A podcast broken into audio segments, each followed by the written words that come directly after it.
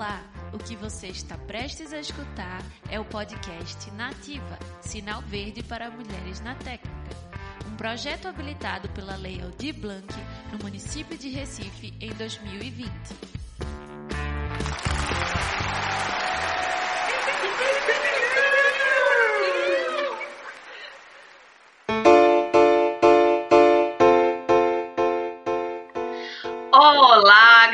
Galera! Todo mundo nativa? Apresentamos hoje o nosso último episódio do podcast Nativa, Sinal Verde para as Mulheres na Técnica.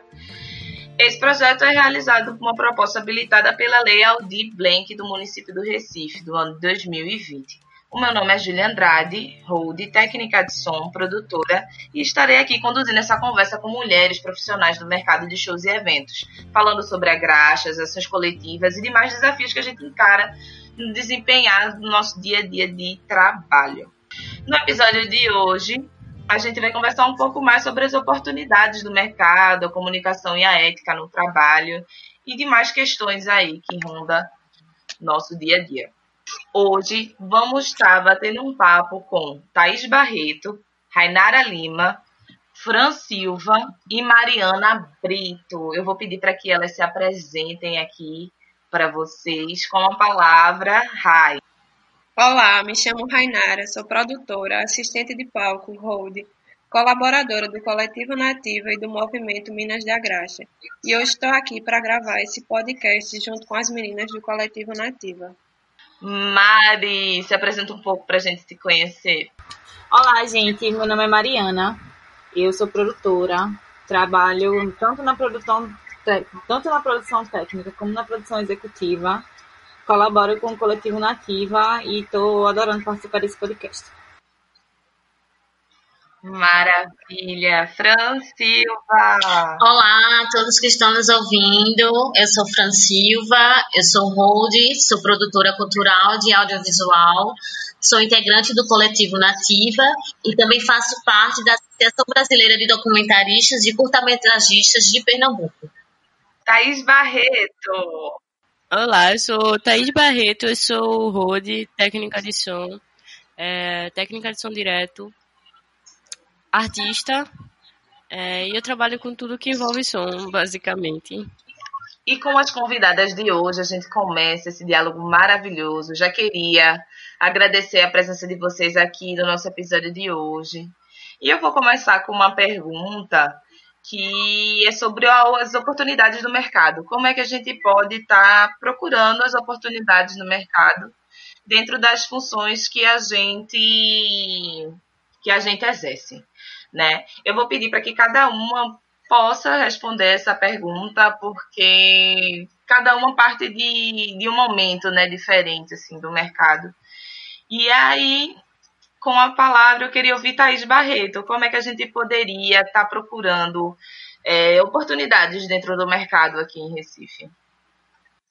Toma de ponto de partida a tua trajetória, amiga. É, eu não especifiquei isso na, na pergunta, assim, como foi o teu começo? Como é que tu começou a procurar tuas primeiras oportunidades de trabalho? Como é que isso foi?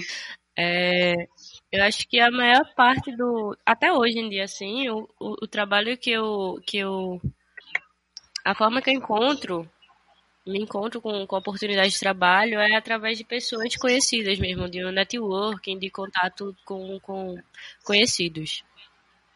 É, que a gente começa a desenvolver mesmo um, um trabalho de mais breve, mas eu comecei a trabalhar na real, acho que foi na universidade. Eu estava fazendo é, ajudando mesmo uma galera que estava querendo trabalhar com audiovisual, galera de cinema. E aí eu tava, como eu tava ajudando, começaram a surgir mais oportunidades. O pessoal já chamando aqui de, ó, oh, vem ajudar aqui, me, me faz aqui. É, e aí quando você começa a saber de som, você não para mais saber de som, né? Você começa a, a procurar tudo que você pode fazer o possível, assim, para estar tá ajudando, para estar tá fazendo é, o trabalho, desempenhando o trabalho. E aí conforme eu estava fazendo, foi surgindo mais gente precisando de ajuda, porque também é uma área bem carente, né? De técnica, de gente que faça. É uma área que é um pouco inacessível. A gente não tem muitos técnicos é, que desempenhem para baixo nível, para uma coisa mais mais leiga, mais amadora, né? E aí, conforme eu fui crescendo, fui, fui desempenhando aí, eu fui crescendo e aí foram surgindo é, não existem muitos técnicos que se dediquem a produções de baixo custo, né, isto, amiga? Isto, não existem técnicos que, que desempenhem a função nesse, nesse meio, nesse nicho, assim. Até porque a técnica é um pouco mais. É, negligenciada. É, ela é um pouco. Acho que é uma, a técnica. É isso mesmo. Negligenciada, boa palavra. Olha aí. E, Fran, como é que foi esse teu ponto de partida dentro do mercado? Como é que tu buscou tuas primeiras oportunidades de trabalho? Como é que isso foi feito? Olha, para mim foi muito desafiante. Eu acredito que, como quanto hold, por não ser uma profissão formalmente regulamentada, vamos dizer assim, né, que de fato ela não é regulamentada, acaba-se que não existe cursos na área, né? Então, a maior parte do trabalho, e eu acredito que isso é consenso dentro da cadeia profissional, é que de fato a gente aprende muito mais na prática, né? Não existe um curso que de, de fato traga que ensine a gente a ser um bom hold, só de fato a estrada. Mas aí, o meu caminho que eu adentro como hold, eu já organizava festivais e produções culturais dentro da minha comunidade, festival de música, festival de arte e de leituras. E aí surgiu uma oportunidade através da AMP, né, que é a Articulação Musical Pernambucana, que desenvolveu um curso aqui junto com a parceria do governo, que era um curso, uma oficina, na verdade, né, de uma semana na área de hold, e eu fui fazer esse curso muito mais no intuito de aprender para desenvolver mais ainda dentro do, da minha comunidade, dentro do que eu já produzia dentro da minha comunidade. Mas através desse curso, conheci várias pessoas do curso e aí também me adentrei a estar tá trabalhando na área de estar tá conhecendo também e desenvolvendo é, esse trabalho profissionalmente também nos palcos, não só dentro do que eu já fazia dentro da minha comunidade. E aí é desafiante porque não é uma profissão regulamentada, existem muitos festivais aqui é, e shows e acaba é, eu, eu usaria até a palavra informal, né? É um Isso. mercado que ainda é muito informal, porque existem tipo a tabela do satélite, algumas coisas assim, um MEI, mas não tem o, o de hold, né? Umas coisas mais específicas. Exatamente. Mas é, é exatamente isso. Falta muito, assim, é, para a gente ser valorizado. Falta muito. E quando a gente vai trazer esse debate também, é muito importante a gente trazer essa questão de territorialidade, né? Porque a gente sabe que aqui no Nordeste é muito mais difícil, assim. Em São Paulo ainda existe mais essas opções é, de cursos, né? E aqui não, a gente tem um pouco dessa deficiência e dentro do campo do trabalho também, né? Porque acaba que, é, por ser uma profissão também que, para além disso, requer também confiança, além do seu trabalho técnico que você desenvolve, mas com, também quando você está naquele festival, você já está ali há anos, então acaba tendo a confiança e acaba também sendo, às vezes, as mesmas equipes dentro desses processos de trabalho, né? Então, eu acho que, para mim, foi muito importante essa relação que através do curso eu conheci outras pessoas e também através do meu trabalho que eu desenvolvi em alguns palcos. Essa relação do reconhecimento profissional e também de confiança, eu fui chamada e indicada para estar em outros espaços, mas também eu acho que é a gente ter a postura de estar se colocando e procurando também, como existe um é, festival aqui que é referência, é um festival que é de sete dias que acontece, mas que geralmente acaba sendo essa mesma equipe mas que mesmo assim a gente, eu fui lá, enviei meu currículo, apresentei a proposta, disse do meu interesse e consegui estar nesse festival. Então é muito também articulação e eu acho que também isso diz muito de cada vez mais você estar tá se profissionalizando, porque mesmo sendo um mercado difícil, mas quando você tem uma oportunidade de estar tá atuando na área e você mostrar seu, seu, seu profissional, o conhecimento técnico que é essencial, a confiança, você consegue ter uma, uma ser lembrada que isso é essencial, né? Dentro do trabalho também, de quando tiver um trabalho, você saber que você vai ser chamada e reconhecida pelo trabalho que você desenvolve. Mas ainda é muito difícil e é, também não tem como a gente trazer, desvincular essa questão de território e trazer a deficiência que aqui no Nordeste é muito mais desafiante a gente estar tá dentro desses espaços. É verdade. São, são cursos voltados a palcos que acontecem pontuais, vezes ao ano. E aí, às vezes, fica mais difícil para algumas pessoas conseguir fazer a, a capacitação, né, também. E aí é isso, são problemáticas que a gente traz para a discussão mesmo. É, Rai, compartilhe um pouquinho do, do começo da tua trajetória. Como foi essa entrada dentro do mercado de trabalho de shows e eventos?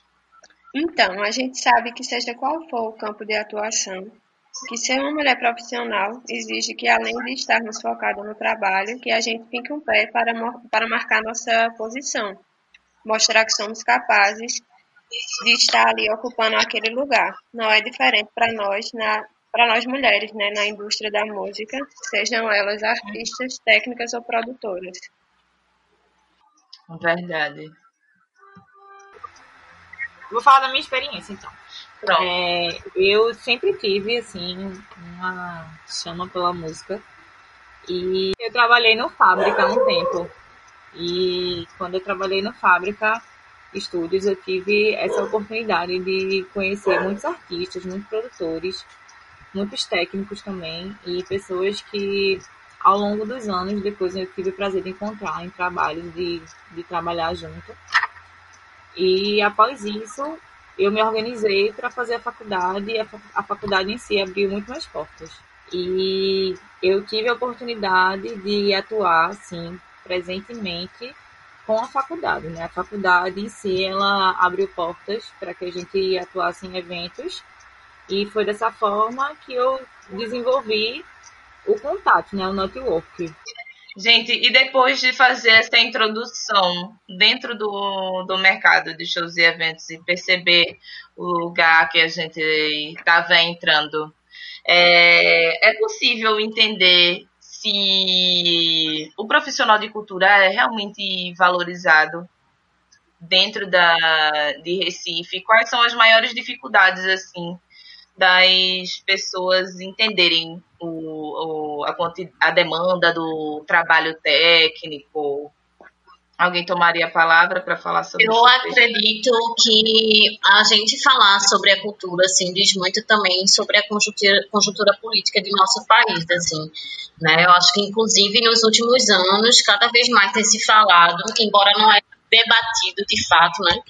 Mas eu acho que é cada vez muito mais é, falado sobre como a cultura vem sendo desvalorizada e a gente teve trazendo dentro de, desse debate de conjuntura, né, a gente teve um momento muito forte que foi ainda na presidência de Michel Temer, quando ele transformou o antigo ministério em secretaria, né, então gerou muito esse debate na época, né, porque foi a distinção do MINC, enfim, e aí a gente fica se perguntando dentro do que é, por exemplo, o nosso país, que a gente é um país totalmente rico em cultura, né, devido às nossas origens, devido aos povos distintos que, que construíram tudo isso, e que de fato também a gente conhecer a nossa cultura também é conhecer muito mais sobre o país e a trajetória que nos torna de quem somos hoje, né? E tudo isso é informação e como a gente desvalorizar a cultura, se a gente sabe que investir em cultura também é investir em educação, né? Além disso, do investimento em cultura e educação, a gente sabe de como isso é responsável por reduzir as violências dentro é, das nossas comunidades, né? Que traz oportunidades a jovens que está inserindo dentro desse contexto de risco. Mas é, a gente marca que a cultura merece ser valorizada não só pela essa capacidade educativa e social que eu trouxe aqui agora, mas também por reforçar nossa identidade nacional, né? A gente tem aqui, por exemplo, uma Imete de Oxum, que é uma mulher negra que traz a nossa cultura, a essência da nossa cultura com o corpo, com as músicas, e a gente não vê, por exemplo, uma Beth de Oxum tocando nas principais rádios que a gente tem de mídia na nossa TV e, na rádio, né? A gente não escuta isso, a gente não liga para escutar algo realmente cultural assim nosso, né? A gente tem, por exemplo, Lia de Itamaracá, um nosso patrimônio vivo histórico que não foi, que foi convidada, na verdade, com um cachê super baixo para o carnaval, com desrespeito totalmente diante de quem é Mãe Beth, do carnaval que a gente tem aqui em Recife Pernambuco, onde a gente sabe que quando vem pessoas, artistas de fora, é muito mais valorizado e muito mais bem pago do que os nossos daqui, né? Então, é, é muito difícil, assim, diante disso, porque eu acho que a gente negar isso é negar a nossa criatividade, é negar a liberdade, é negar a nossa expressão, a nossa cultura, e eu acho que é essencial para a formação é, desse senso crítico que está faltando não só a política e a mídia, mas a toda a nossa população de fato, e isso com certeza está muito interligado de quem é, da conjuntura atual assim do nosso país, né? Como a gente tem em outros casos em outros países assim que é referência que não tem tanta essa deficiência e desvalorização do que a gente está atuando na área. É, não é enxergado, né, Fran, essa cultura, assim, a valorização, né, uma luta para você trabalhar com cultura, você realmente tem que amar e se dedicar e decidir que é aquilo que você quer para sua vida, porque aqui no nosso país e no nosso estado é muito complicado a gente ter essa valorização, a gente faz realmente por amor. Porque a gente acredita no poder de transformação do que é a cultura né, na vida das pessoas. Exatamente. E a gente percebe esse poder de transformação, a gente vive essa transformação. Isso. E é um privilégio ter esse grupo, ter esse esse grupo de, de manas do, do coletivo Nativa, justamente para isso, para uma elucidar a outra nessas questões, sabe? E a gente aprende muito juntos e acredita, assim, tem esperança desse mercado mudar, sabe? Disso melhorar. É que a cada dia que passa a gente tem uma notícia diferente, né? Anunciando as perdas dos nossos direitos. E nós, como mulheres, a gente tem muitos assuntos em comum quando o assunto é trabalho, já que, como o Fran falou, é um campo de batalha e as portas que são abertas não são as mesmas. Mesmo assim, os homens não estão livres das questões de ser um profissional da, de ser um profissional da cultura que a cultura impõe, né?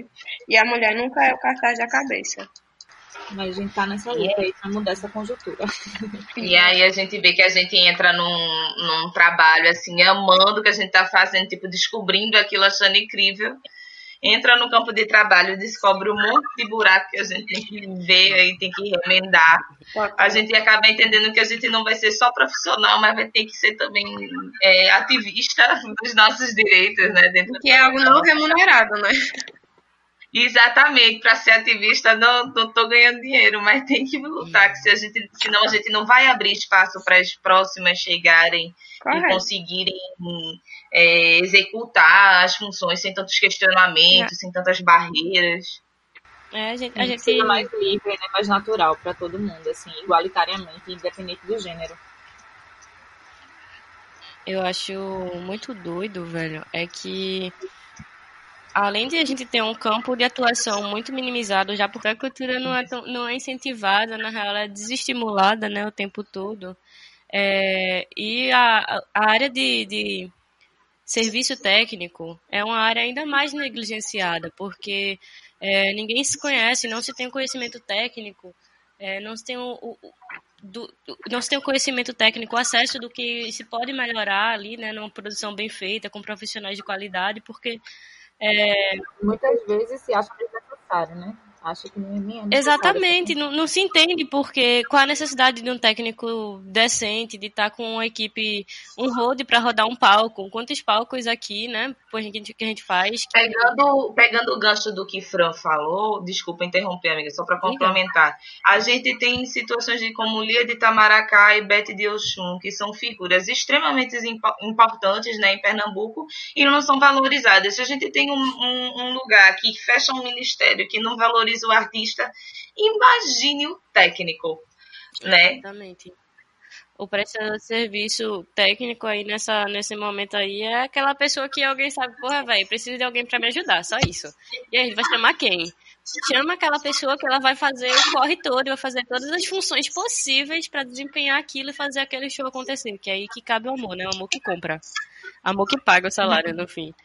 É, é, o cachê, o cachê é mais amor. O que é realmente muito difícil, né? Porque a pessoa que faz isso, ela não entende a importância do trabalho dela, o quanto ela está sendo, vou falar essa palavra, explorada, né? Porque a pessoa vai lá desempenhar, não sei tantas funções, para ganhar 200 reais, 300 reais, e olha lá, dependendo do, de qual mercado, qual nicho você trabalha.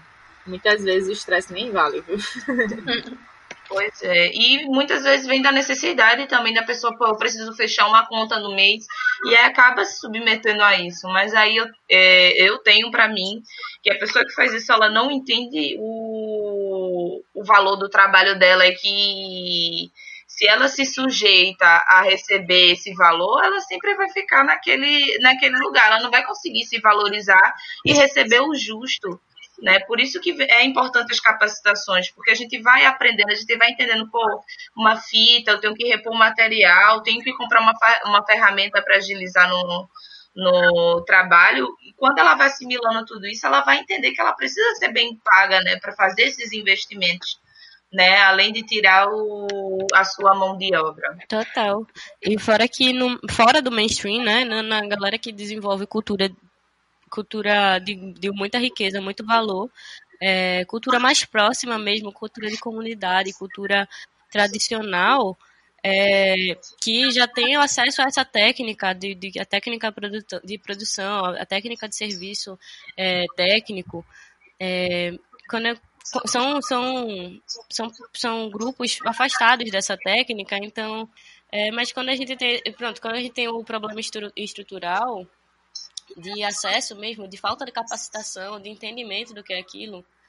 Porque, assim, na história da, da, da produção técnica, do conhecimento técnico, as mulheres começaram, né? As mulheres foram as primeiras produtoras, porque elas tinham a função dentro de casa de ser produtora do marido, basicamente. E aí os maridos. que horror! É, os maridos eram artistas e, e, e, e, tudo mais, e a mulher fazia a produção, mas acesso à área técnica mesmo assim, a mulher demorou para chegar, né? É, como um palco, coisa do tipo, porque a mulher já era renegado para a mulher que ela tivesse em palcos e coisas do tipo. Quanto mais trabalhar e desempenhar uma função dentro daquele espaço, né? Isso na sociedade antiga. As mulheres negras a gente nem fala, porque enquanto a gente tinha a escravidão rolando, enquanto ainda acontecia, que não tinha sido abolido ainda, é, as mulheres negras é, ainda cumpriam. As mulheres brancas elas tinham acesso a equipamentos de, de cultura, como música é, e teatro. As mulheres negras não tinham esse acesso, na real a gente sabe muito bem qual era o, o papel das mulheres negras na sociedade, né? Durante aquilo, então já, a gente já tem um atraso histórico de acesso à cultura e acesso a esse tipo de trabalho, a esse tipo de serviço, a esse conhecimento. Foi renegado historicamente para a gente esse acesso, né? E aí. Quantas coisas não, são, não foram né, renegadas? Pois é, pois é. E aí isso, isso ainda reflete, né? Isso reflete até é. hoje na forma de, de, de, de, equipamentos que a gente tem. É, um, um, um, grupo, por exemplo, um, um, grupo de, de Lia, um grupo de, de Mãe Beth, deveria ter uma grande assistência, inclusive técnica, porque são muitos músicos, músicos incríveis, é, e que se não, não tem esse acesso a, um, a convocar um road, assim, é uma coisa tão... Não sei, enfim, o trabalho do road eu acho muito doido, né?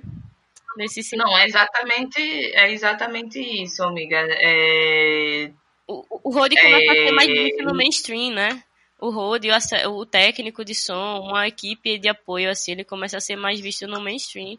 E nos palcos de cultura popular não existe, basicamente. Porque é tudo historicamente Porque o grupo porque os grupos populares não são valorizados, mal são vistos, não tem como ter acesso a uma técnica porque realmente o custo é, é muito baixo. Geralmente os grupos são grandes, né? Sim. E é, é isso, assim, tipo, pô, o pessoa, batuqueiro em, em Olinda que vai tocar no carnaval não, não recebe um cachê, sabe? Recebe uma ajuda de custo. Ajuda de custo, é isso. Água, né? ajuda de custo e, e o cara e o, o, cara, não, o músico popular, ele tá fazendo um, um papel ali extremamente importante, sabe? Então, é muito ainda do, do, do gancho que Franco falou, assim, poxa, a gente não, não valoriza, a gente tá na, na estaca zero para muita coisa ainda.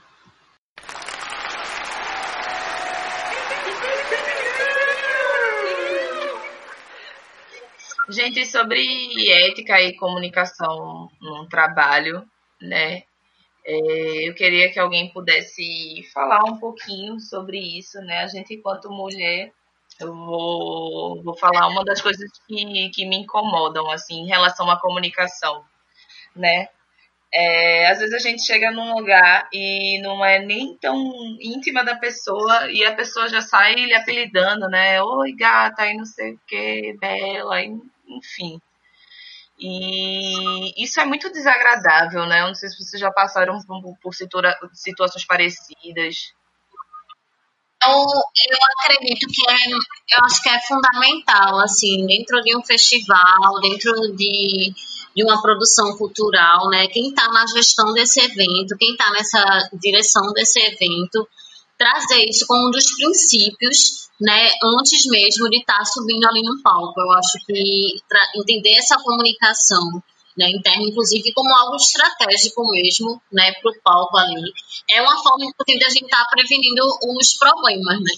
E eu sempre costumo dizer que prevenção é redução de danos e que dentro desses processos a gente tem que identificar e reconhecer o problema.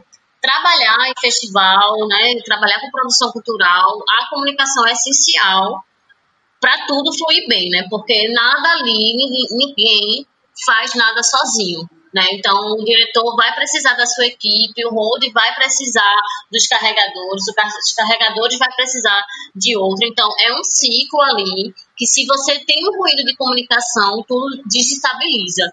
E trazendo dentro desse, desse processo né, de, é, de assédio, de preconceito, que acaba trazendo esse dentro desse ruído de comunicação, essas problemáticas que são muito graves, né, que infelizmente eu acho que não precisava nem ser dito, que nenhum tipo de preconceito deve ser tolerado, né, ainda mais a gente tá ali naquele ambiente de trabalho, a gente traz que o respeito deve existir em todos os níveis hierárquicos, né, em pessoas, então não tem isso, porque é diretor, eu vou tratar diferente quem tá ali fazendo a limpeza, independente de cor de pele, de idade, orientação sexual mas que infelizmente, mesmo a gente sabendo disso, a gente precisa reconhecer que o problema existe que é muito grave.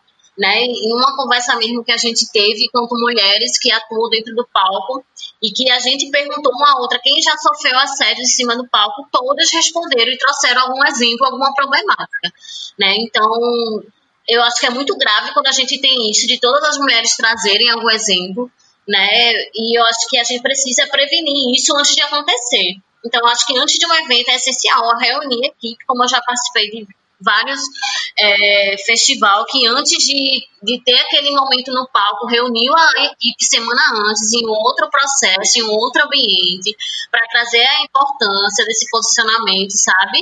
É, contrário e firme a essas condutas discriminatórias é, principalmente, né? Da gente identificar, inclusive, onde e como estão situadas essas situações ali no momento, para além de, de, orientar a todas as pessoas da equipe que vai estar ali trabalhando, a adotarem uma conduta também mais consciente e respeitosa, né, junto a todos, assim. Então, eu acho que essa gestão, essa direção pode estar organizando esse treinamento, prevenindo isso antes, né? E eu acho que o e o principal, o primeiro passo, principalmente, inclusive, é enfrentar esse problema, é falar sobre ele. Que incomoda muitas pessoas, inclusive, ainda hoje, né? Principalmente, principalmente homens. Né? Eu, eu participei já de várias reuniões de coletivos que é, para discutir a nossa profissão, né, é, quanto hold, e de homens dizer, inclusive, que, que esse debate não cabe no momento, que não tem para que a gente tá trazendo ali uma problemática, por exemplo, de assédio, que a gente tem que falar ali sobre técnica. Então, acham que, inclusive, a gente não deve falar sobre isso. Mas eu acho que isso é essencial, é a gente trazer mesmo esse problema. Eu acho que essa gestão, essa direção do evento, né, tem que abrir esse canal de comunicação direta com a equipe, que eu acho que é fundamental, até para que todos saibam que se, se não se sentir à vontade com alguém, com alguma situação com alguma prática, né? Que a gente pode estar. Tá Saber que a gente pode recorrer, né? Só falar com alguém se acontecer alguma situação Exatamente, de trabalho. Que a gente e... possa falar abertamente sobre isso, sem medo e sem retaliação, né?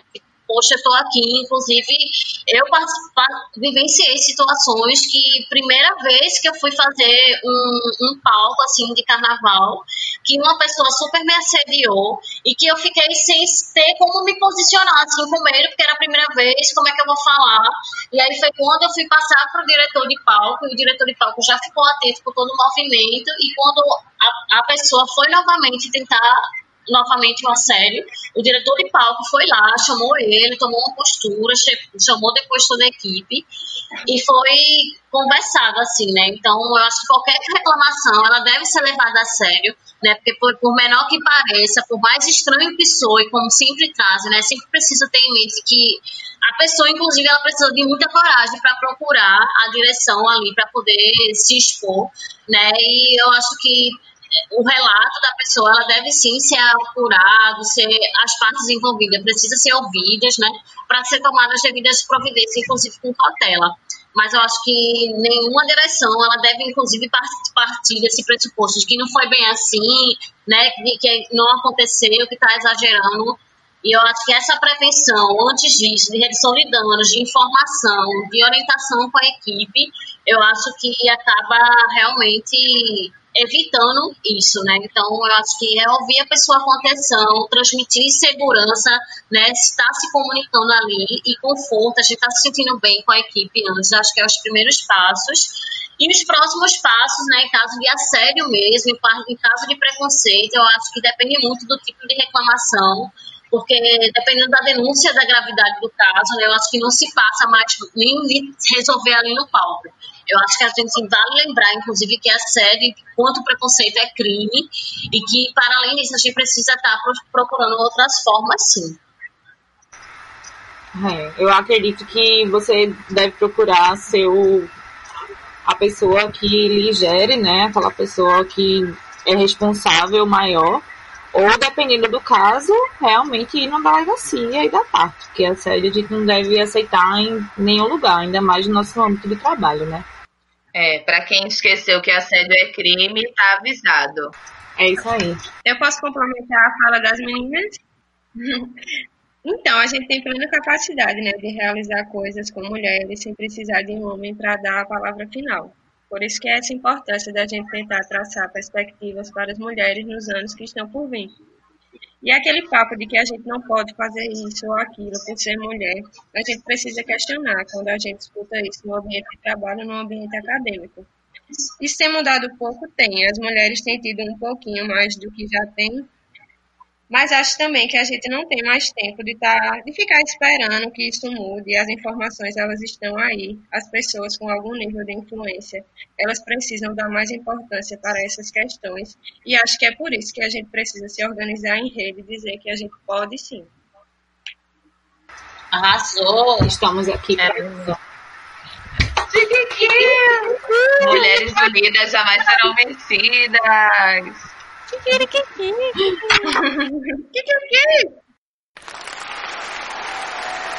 Aproveitando o gancho da União, é, Rai, fala um pouquinho sobre as Minas da Graxa, essa movimentação que surgiu agora na, na quarentena para se comunicar com a realidade da mulher que trabalha com produção, técnica. A ideia do movimento Minas da Graxa é a gente se fortalecer e se ajudar, né? Nesse momento de pandemia, deu uma parada nos trabalhos, a gente sabe como está. E é importante que a gente tenha parcerias com outras artistas, com outras mulheres da técnica, que essa campanha ela chegue em outros espaços, sei lá, em outros estados. A gente tem um coletivo Nativa, que é um coletivo que já está atuando aí desde 2018. O Minas da Graxa não é um coletivo, é uma campanha e é importante que a gente chegue junto para a gente fazer essas camisas, produzir essas camisas, vender essas camisas e reverter isso para o auxílio para nós mesmos, já que a gente fez aquele cadastro e a gente não tem como contemplar todas no momento. Então é importante que a gente parta do ponto de se ajudar para poder ajudar outras.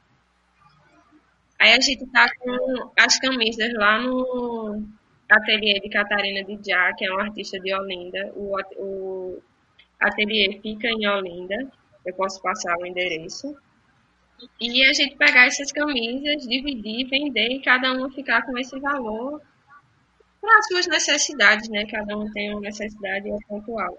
Muito massa, viu, gente? Principalmente nessa época que não teve trabalho, né? Tudo foi paralisado, não podia ter aglomeração, então, realmente fica muito difícil a situação da mulher que trabalha com cultura, né? É, falta o dinheiro para complementar uma conta, a necessidade de uma medicação. Então, é uma ajuda que vem de, de muito bom, num, num momento muito bom, né?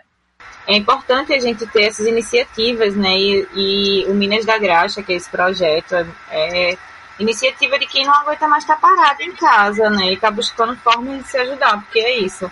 As mulheres, eu acho que elas têm essa sororidade maior, né? E a gente está se juntando, e o podcast também é uma oportunidade muito massa de a gente estar tá ali falando alguma coisa que, assim, pelo menos para mim, eu tô parada há quase um ano, desde o carnaval eu não trabalho, e realmente acabou caindo na inércia da pandemia. E o fato é que o podcast instiga, sabe? Faz a gente relembrar do mercado, relembrar o quão a gente é importante e tudo que a gente pode construir a partir disso, né? E ter esperanças acima de tudo, que tá tudo em transmutação e até nisso a gente tá conseguindo tá conseguindo fluir, tá ligado? A gente tá conseguindo lidar com a situação. De alguma forma a gente consegue. Com Minas da Graça, com podcast, com tudo isso. Eu queria só complementar que uma ação como essa, como podcast, já é uma chance de começar a entender, né, pelo universo do que, que a gente passa quanto, quanto, quanto mulher dentro do, do mercado de eventos, porque pô, muitas vezes a gente tá na correria, a gente precisa entregar as coisas no time e às vezes rola atraso, enfim. E no meio da correria, quando acontece uma situação, muitas vezes a gente não tem como dialogar sabe? Debater, questionar, sabe? Quando acontece alguma coisa. Então, tipo, quando uma pessoa, né, se propõe a pegar, escutar o que, a gente está conversando aqui, ela tá, ela tá querendo promover uma mudança, né, no, no mercado, né, independente de gênero, tipo, começar a entender os pontos de vista e, e atuar, né, sobre isso. A gente falou aqui, né, também sobre a valorização do profissional de cultura, é, sobre muitas vezes a pessoa executar um trabalho e não entendeu a importância né, dele ou o quanto é, aquele, aquele trabalho vale. O que, que vocês dariam de dica para uma pessoa que está começando e gostaria de aprender a estipular o, o cachê dela melhor, com, mais confortável? Tem algum truque, alguma técnica que vocês usam? Ou quais as perguntas que vocês fazem, né? Com a palavra. Eu acho que para a gente estipular um cachê, né, se o produtor não já a contrapartida do cachê, tem que pensar no transporte, se esse transporte vai ser uma coisa que você vai, vai colocar ou se vai ser por parte da produção. Tem que pensar no tempo de trabalho, porque tem também a parte da alimentação, que dependendo da produção ela não está inclusa. Então além do seu trabalho na mão de obra, você também tem que pensar na hora de trabalho, no seu transporte e na sua alimentação. Acho que são coisas fundamentais para a gente calcular que a gente sabe que no mercado a gente às vezes aceita um, um cachê que para nós, né, no caso para mim, eu não acho que seja o, o, valor do meu serviço. Mas ali eu analiso todas as condições, né? Porque às vezes o, o, o valor não é do que eu, o esperado por mim, mas aí a produção me fornece um transporte, a produção me, me fornece uma alimentação, dependendo se for em, outros, em outra cidade, a produção me fornece uma hospedagem, entendeu? Então tudo isso tem que ser colocado, tem que ser planilhado, né? Para ser mais organizado, assim, você realmente estiver focado em, em gerar esses custos, para poder ver a vantagem desse trabalho, se vale a pena para você ou não. Eu acho muito importante a gente conversar sobre valor, sobre quanto a gente está recebendo, falar sem dó, velho, falar sem medo de, de dizer números, dizer mesmo quanto a gente está recebendo, como é que como é que a gente está calculando. É, foi uma das coisas que eu aprendi quando, quando cheguei no Nativa, que foi esse compartilhamento mesmo, assim, de falar, pô, velho, isso não tá legal, não tá sendo valorizado, porque às vezes a gente não consegue é, dar um preço mesmo, dar um preço e dizer, ó, oh, acho isso aqui justo, até porque a gente nem sabe o que é justo, que a gente trabalha numa situação de a gente vê o que a gente consegue, né? É um, um, um mercado tão, tão desestimulante estruturalmente que a gente trabalha como a gente consegue, com o que a gente consegue. A gente normalmente não tem como barganhar um salário que às vezes, ah, seria o ideal para mim. A gente trabalha com dos sonhos e o que a gente tem, né? E aí a gente tem, ah, eu, eu faço muito isso quando eu vou negociar um valor assim, dizer, ó, o sonho para mim seria trabalhar diante desse trabalho e seria receber isso. É, mas eu sei que não acontece porque se negocia muito de acordo com o lugar que você está, é, com o lugar que você está trabalhando, né? E aí, como você sabe que é uma proposta que você compra, você compra aquele, aquela importância cultural, você compra aquele trabalho, mas é um trabalho que não tem tanta estrutura, não tem, não é capaz de dar um, um, um valor ok, um valor legal, aí você vai realmente pelo amor. Não, eu vou puxar esse gancho, amiga, e eu acho também que é, é, como a gente falou desde o começo, a gente vai muito por amor, porque a gente vive numa área que realmente é muito desvalorizada. Né? E existe realmente a questão da gente muitas vezes comprar né, a ideia do artista, ir lá fazer. Isso. E o que, é que a gente espera quanto prestadora de serviço e técnica, que a gente está comprando aquela ideia, né, por um valor que muitas vezes não é o, o, o que o trabalho da gente realmente está valendo naquela, naquela hora é o reconhecimento, é tipo, poxa, eu vou estar agora contigo, mas quando tu tiver melhor também tu vai estar comigo, vai me contratar para o trabalho. A gente espera esse tipo de, de fidelidade também, de, não de fidelidade, mas de relação, né? É, é bom a gente ficar atentas às mudanças que estão por vir, né? Trabalhar nosso próprio olhar para a gente não cair nessas armadilhas eu acho que a gente gostaria que tivesse uma amplitude diferente, né? Que tivesse um tipo de discurso não machista e sim um discurso com um profissionalismo, né? Que é que a gente não tem. É bem desafiante, porque uhum. dentro desse processo que a gente falou de desvalorização, né, vem muito disso mesmo, também do valor. E aí a gente faz todo um investimento, investimento de cursos que são bastante caros, né, para a gente não ter como eu falei também já aqui, essa, essa facilidade de ter cursos, então sempre quando tem e se tem, são muito caros, são investimentos. Os equipamentos que são necessários também e fundamentais para a gente estar tá levando para o trabalho são caros, então tudo é investimento, tudo é custo. Existem festivais, inclusive, que podem pagar mais, mas que acabam oferecendo para você um preço reduzido. E aí acaba tendo, por exemplo, você vê que não é o valor que vale de você receber pelo seu investimento em conhecimento técnico, pelos seus equipamentos, mas também a gente sabe que vai ter uma outra pessoa ali que vai aceitar isso, e aí você vai ficando cada vez também mais desvalorizado, né? Mas eu acho que é importante a gente estar discutindo o valor e falando mesmo, perder o medo, o tabu, né, de falar de dinheiro, falar. Exatamente. E, e outra deficiência que implica pura a nossa função não ser regulamentada é isso, né? A gente não tem um, um salário piso assim que a gente pode estar discutindo, mas também é muito dentro desses fatores que as meninas já trouxeram aqui, né? A gente vê o que é o festival, quantas horas de trabalho, quais são ali os recursos que eles vai estar disponibilizando, porque cada situação de evento de show é, varia, né, de valor também dentro do que é que ele está propondo ali para você.